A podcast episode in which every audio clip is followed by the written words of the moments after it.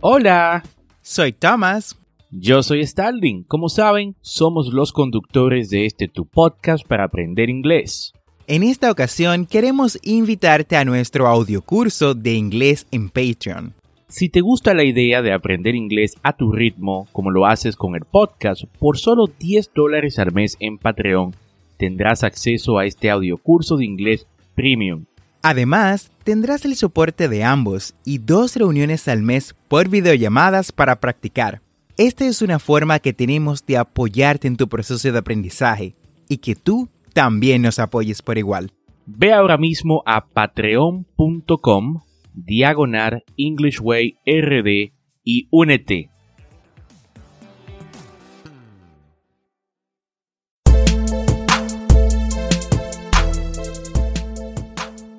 Bienvenidos a English Way RD, el primer podcast dominicano para aprender inglés con Tomás Martínez y Stalin Santos. Y en cada episodio te acercaremos a tu meta de hablar inglés, enseñándote frases, expresiones y gramática de una forma divertida y fácil de entender. Vamos al episodio de hoy.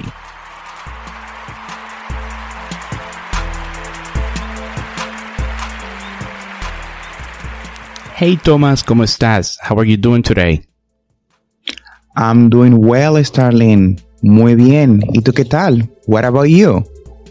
I'm doing very good. Muy bien. Feliz de estar aquí uh, el día de hoy en la cuarta entrega de este es tu podcast para aprender inglés. Y si no sabes aún qué es un podcast, déjame y te cuento brevemente. Este es un programa de radio online o como le llaman en inglés, podcast y la ventaja es que lo puedes escuchar cuando, dónde y cuántas veces desees. Algo sumamente conveniente para aprender inglés. Y Tomás, ¿de qué vamos a hablar en el episodio del día de hoy? En el episodio de hoy vamos a dar unos tips o consejos para aprender inglés. Sabemos por experiencia propia lo difícil, cuesta arriba y a veces un tanto aborrecible que puede ser aprender un nuevo idioma.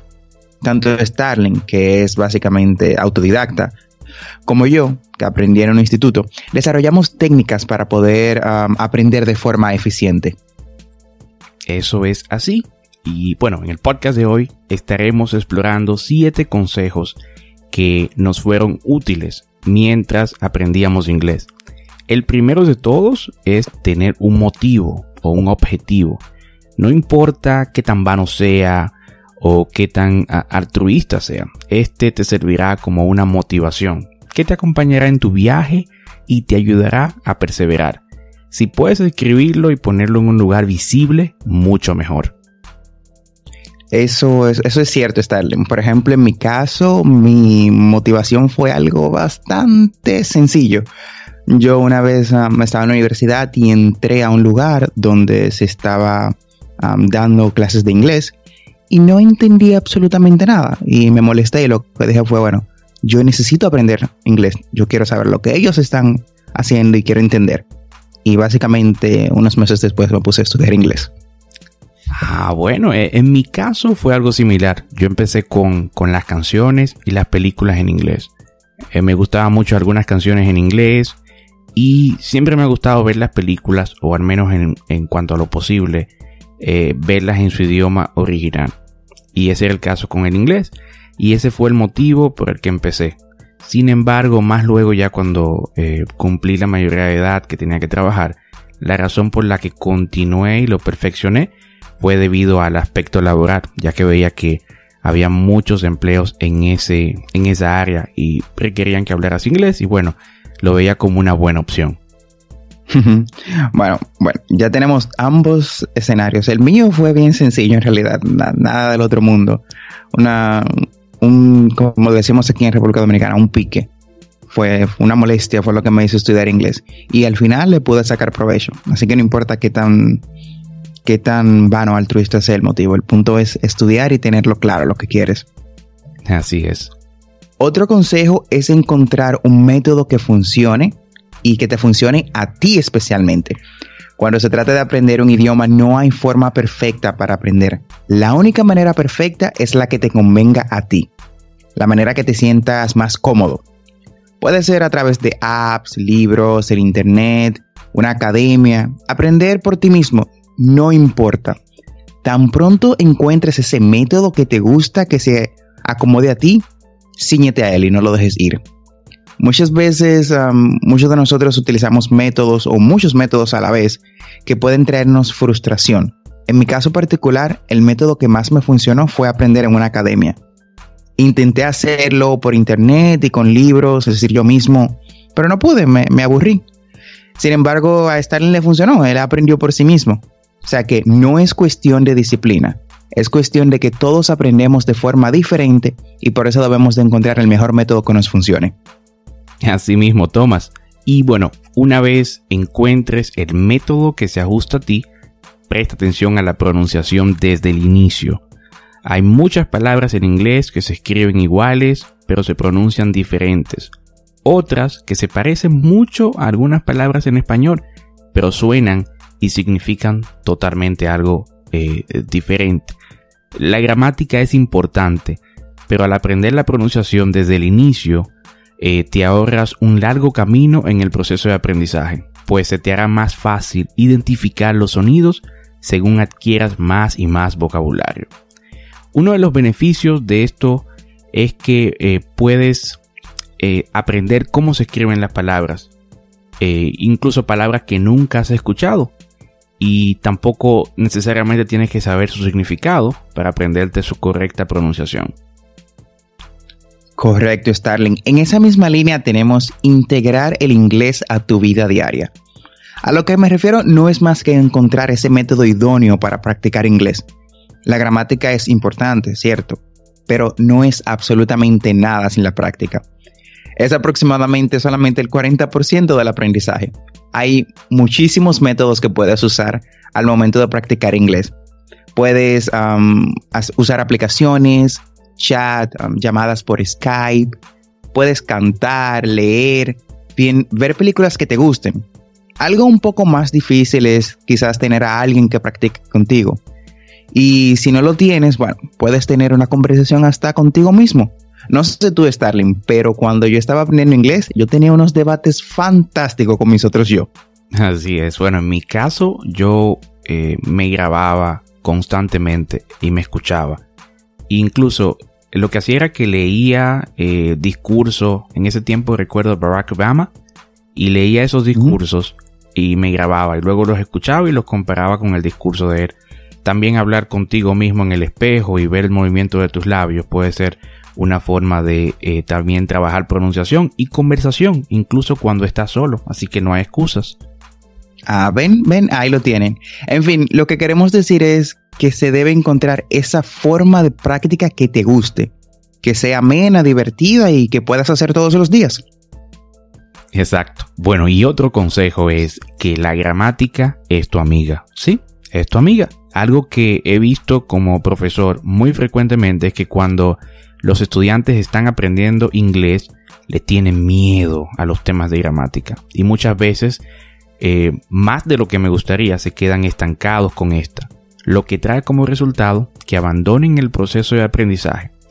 Una de las razones es que se dejan influir por la gramática quizás en español. Esto lleva a mucha confusión. Además, está demostrado que las reglas gramaticales en español son mucho más complejas que en inglés es bueno tener presente que las reglas eh, son una guía para hablar y escribir correctamente, no son una camisa de fuerza. Incluso muchos nativos americanos cometen muchísimos errores al hablar o escribir en inglés.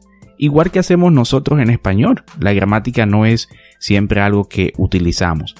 Eh, y bueno, de esto Tomás y yo podemos dar fe y testimonio, ya que cada día eh, trabajamos con americanos y personas que son nativas del idioma inglés y cometen errores gramaticales, incluso siendo nativos. Eso es cierto, Starling. nuestro próximo consejo, sé que lo han escuchado muchísimas veces en la calle, en videos, en, bueno, en todos los lados. Y tanto que se ha vuelto un cliché. Pero esos son los clichés. Verdad es que las personas no se cansan de repetir. Y el consejo es no tengas miedo a cometer errores. Los errores son parte natural del proceso de aprendizaje. Se escuchará rudo, pero si no deseas cometer errores, simplemente no intentes estudiarlo. No intentes estudiar inglés o aprender cualquier otra cosa. esto O sea, tal como dice el dicho popular, nadie nace aprendido. Cuando inicié el inglés se me hizo muy difícil aceptar este hecho, debido a que básicamente soy un perfeccionista, casi dejo el instituto, y no me gustan los errores. Así que miedo cero a cometer errores, eso te ayudará a aprender. No tengas miedo a hablar, a decir, eh, a pedirle ayuda a tu profesor, a alguien que sepa más que tú. Eso es natural. Así que cero miedo y para adelante con los errores, que de eso se aprende. Totalmente de acuerdo, totalmente de acuerdo. Y bueno, en nuestro último eh, consejo en esta misma línea, eh, también puede sonar cliché, pero es have fun o diviértete.